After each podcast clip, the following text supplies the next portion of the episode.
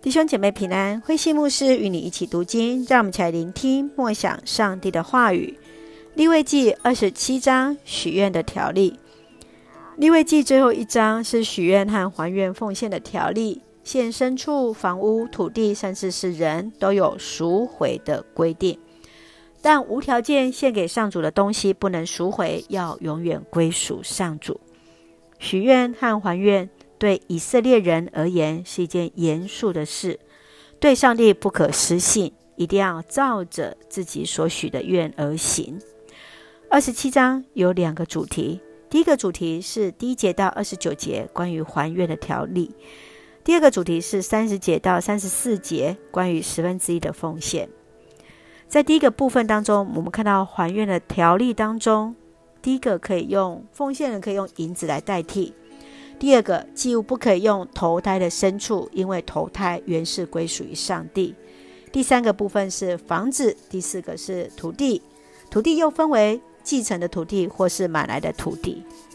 继续在第二个部分是三十节到三十四节十一奉献的规定，十一奉献的东西还可以再加上五分之一的价码，将它赎回来。让我们一起来看这段经文与默想。请我们来看二十七章第九节：如果所许的愿是有关献给上主做祭物的牲畜，这种礼物要归上主为圣物。特许的愿是令人惊喜的愿，就是当人认出哦，原来那是出自于上帝的作为时，他有内心所发出来的愿。既然是出自于上帝给予那一个惊喜的感动，就是出自于人自愿的心志。上帝不会限制人要拿什么来许愿，只要是那完整无瑕疵，都可以当做是许愿之物。我们人就是只有献上那最好的给予主。今天我们是否时间时常在经历生命当中的一个感动？原来我的生命当中充满着上帝的作为，领受到上帝就是那真真实实在我们当中的上帝呢？让我们一起在恩典当中经历上帝的同行。接续，让我们来看二十六节：投胎的牲畜，无论是牛是羊，已经归属上主，所以人不可再把它当自愿祭献上。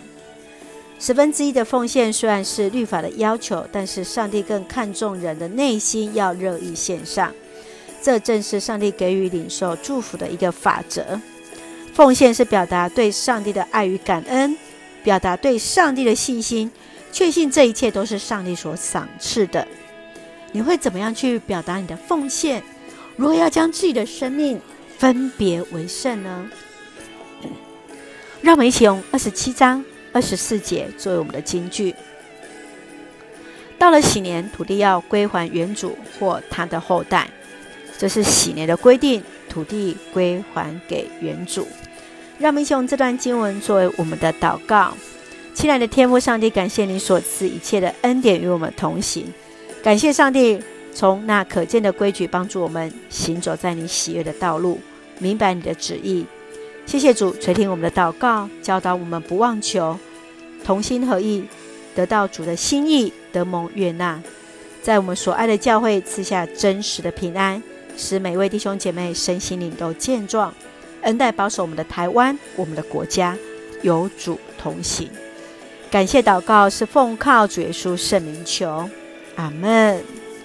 弟兄姐妹，愿上帝的喜乐平安充满在我们当中，随时享受那神所给我们的惊喜啊！原来这是出自于神的作为啊！大家平安。